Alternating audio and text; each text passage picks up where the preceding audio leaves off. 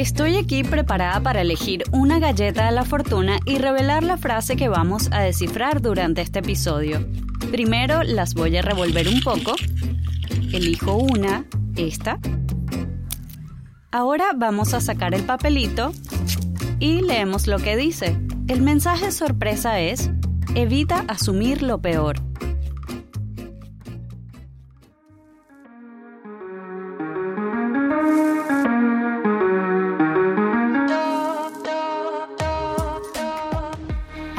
Acompáñame a descifrar el mensaje escondido en la galleta de la fortuna. Mi nombre es Sara Sajía y en cada episodio destaparemos una sorpresa muy crocante que ha llegado a nuestras manos para darle un enfoque positivo a la vida. Porque la suerte es una actitud.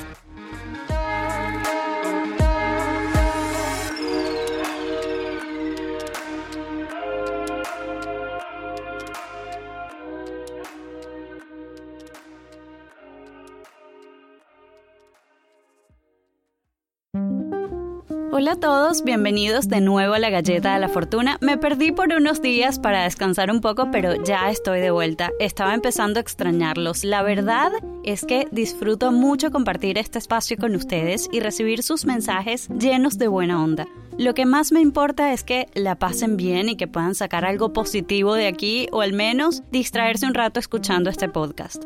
Les mando un saludo muy cariñoso donde quiera que se encuentren, en especial a mi gente de Venezuela pero esta vez lo hago desde Michigan. Tengo un par de semanitas por acá en los Estados Unidos conociendo la nieve, pero pronto estoy de regreso en mi querida Colombia que tantas cosas lindas me ha regalado. Les dejo por aquí mi interpretación de hoy y como siempre espero que lo disfruten.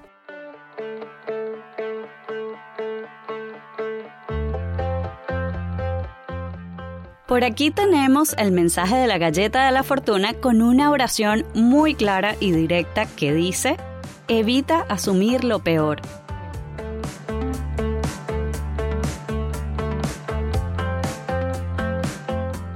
No creo en casualidades, creo en causalidades y estoy segura de que por algo en particular esta frase nos llega justo en este momento. Cuando nos preocupamos demasiado, lo cual es natural en estos tiempos tan locos de cambios drásticos en nuestra manera de hacer las cosas, algunas veces tenemos esa tendencia de pensar que va a pasar lo peor. Y creo que en parte puede ser un efecto de la ansiedad que genera la misma incertidumbre. Entonces, caemos en la tentación de anticiparnos negativamente a lo que todavía no ha ocurrido con una visión un poco distorsionada de la realidad.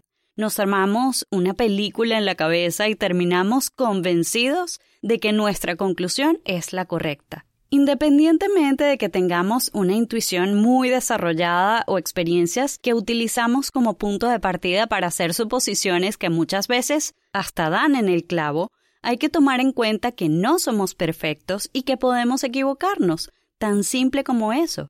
Es parte de la vida cometer errores. Así que, ¿de qué nos sirve asumir cosas, sobre todo negativas? ¿Qué pasa si estamos viendo patrones donde no los hay y esto nos hace interpretar las cosas de una forma poco acertada? Hemos pensado que esto nos puede llevar a tomar decisiones injustas para otros. Si hay estrés, inseguridad, miedo a la crítica, baja autoestima o experiencias desagradables del pasado que no hemos superado por completo, estos factores nos pueden hacer más vulnerables a confundir la voz del ego con la voz de la razón. Muchas veces juzgamos en base a nuestros propios temores o creencias limitantes que nos impiden ver más a fondo e incluso nos autosabotean y es que no siempre es correcto lo que estamos imaginando. Este mecanismo de defensa, como yo lo nombraría según mi forma de interpretarlo, puede convertirse a la larga en una costumbre y es allí cuando debemos ponerle más atención, porque puede generar problemas tarde o temprano. Aunque esto pase con mucha frecuencia, también es cierto que tenemos la alternativa de mejorar ciertos aspectos de nuestra vida con el simple hecho de mirar hacia adentro. Ponerse a lucurar y darle vueltas a la cabeza imaginando posibles escenarios desde una óptica pesimista nos resta energía vital que podemos utilizar para avanzar en nuestra vida. Si una persona dice o hace algo que nos genera alguna duda, alguna desconfianza, ¿por qué no preguntárselo directamente para aclarar? Suele pasar que por ahorrarnos discusiones incómodas, preferimos evitar la frontalidad y tomar acciones en base a lo que asumimos. En este caso, pienso que lo más saludable sería cuestionarnos si esa manera de actuar es acertada. No me corresponde a mí juzgar la realidad de los demás, solo estoy sugiriendo. Al final, cada cabeza es un mundo y cada proceso de vida es diferente, pero todos tenemos la capacidad de identificar cuáles son esos hábitos que podemos cambiar para vivir en un entorno más armonioso. Cuando asumimos lo peor, cerramos nuestra mente a un desenlace más positivo, nos volvemos un poco paranoicos.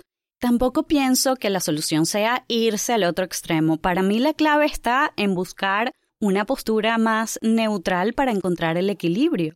No siempre vamos a estar en el punto medio, pero se puede hacer el intento. ¿Cómo te sientes tú cuando alguien te juzga mal, cuando alguien interpreta algún gesto que hiciste de una manera inadecuada o piensa que tus intenciones no son transparentes? Ponernos en el lugar de otros nos ayuda a verlo de otra manera y sobre todo a tener muy presente esa frase que dice, no le hagas a los demás lo que no te gustaría que te hagan a ti. La otra vez me pasó algo relacionado con este tema. Yo estaba demasiado concentrada escribiendo, muy conectada con la historia que estaba narrando, y de repente alguien llega y me pregunta, ¿tú estás molesta conmigo? Yo no entendí a qué se estaba refiriendo porque estaba completamente abstraída del mundo, concentradísima en lo que estaba haciendo pero por algún motivo esa persona se imaginó que yo estaba molesta o rayada, como dicen en Colombia. Debe ser que por mi cara de seria, no sé, habrá pensado eso. Pero la cosa no quedó allí. A pesar de haberle respondido que no, que no estaba molesta, pero sí muy enfocada en lo que estaba haciendo, esa persona continuaba asumiendo algo diferente, y puedo jurar que todo estaba bien con ella. Si hay algo que me está incomodando, yo prefiero decirlo, porque eso de ser diplomática como que no va conmigo. Yo creo más en la frontalidad, pero con respeto. Pienso que no es necesario tanto rodeo y tanta especulación cuando tenemos la ventaja de podernos comunicar. ¿Quién sabe si de repente hay algo por allí inconsciente en nuestro modo de actuar que dispara en otros esa actitud de asumir lo peor? Tal vez sí, tal vez las suposiciones son muy coherentes y tienen algún sentido, pero sigue siendo poco productivo ponerse a sacar conclusiones apresuradas o reaccionar con incredulidad. No aporta nada positivo y lo único que hace es alimentar la desconfianza. A mí también me ha pasado que he caído en el error de asumir que alguien tiene una intención distinta a la que me está comunicando con palabras, pero ahora que lo reflexiono, ¿para qué darme mala vida pensando que no me están diciendo la verdad? Aunque tenga muchas evidencias en la mano, ¿por qué partir de lo negativo? Cada vez soy más consciente de esto y me he propuesto cambiar esta forma de reaccionar. Como había dicho antes, tampoco pienso que es saludable asumir siempre lo positivo y vivir como fuera de contacto con la realidad. Por ejemplo, qué sé yo, si estamos caminando por la calle y una persona nos está siguiendo y nos observa de una manera muy amenazante, es razonable que estemos alertas. En fin, creo que cuando hablamos de evitar asumir lo peor, más que todo aplica en situaciones cotidianas en las que no nos hace falta estar como a la defensiva. A veces caemos en la trampa de preocuparnos sin necesidad y puede afectar nuestro humor y hasta predisponernos.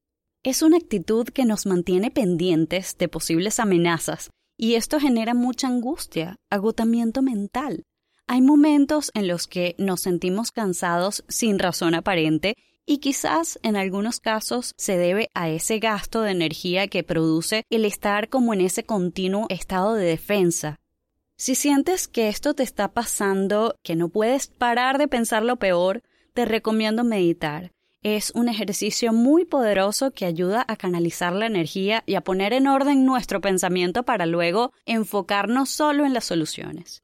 La meditación e incluso el ejercicio físico nos ayuda a tener una actitud más positiva frente a la vida, nos hace más proactivos.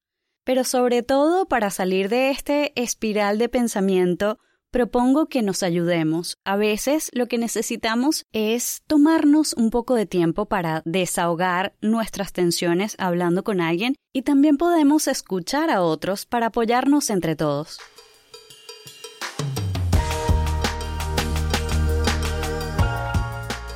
Amigos, muchísimas gracias por haber pasado este rato aquí conmigo. Deseo que todos podamos encontrar la tranquilidad, la armonía y pienso que es importantísimo dejar de asumir que va a pasar lo peor. Agradezco una vez más a Caracol Podcast por la difusión de este espacio. Trabajo con personas maravillosas. Valentina, Félix, Miller, ustedes son parte de este proyecto, así que gracias. Les mando un abrazo gigantesco. El próximo episodio culmina esta primera temporada del podcast, pero podemos seguir en contacto a través de las redes sociales. Mi cuenta en Instagram es arroba sarasajía. Se los dejo por aquí, anotado en la cajita de descripción. Afortunados, ha llegado el momento de despedirnos. Esto ha sido todo por hoy en la Galleta de la Fortuna. Se les quiere. Adiós.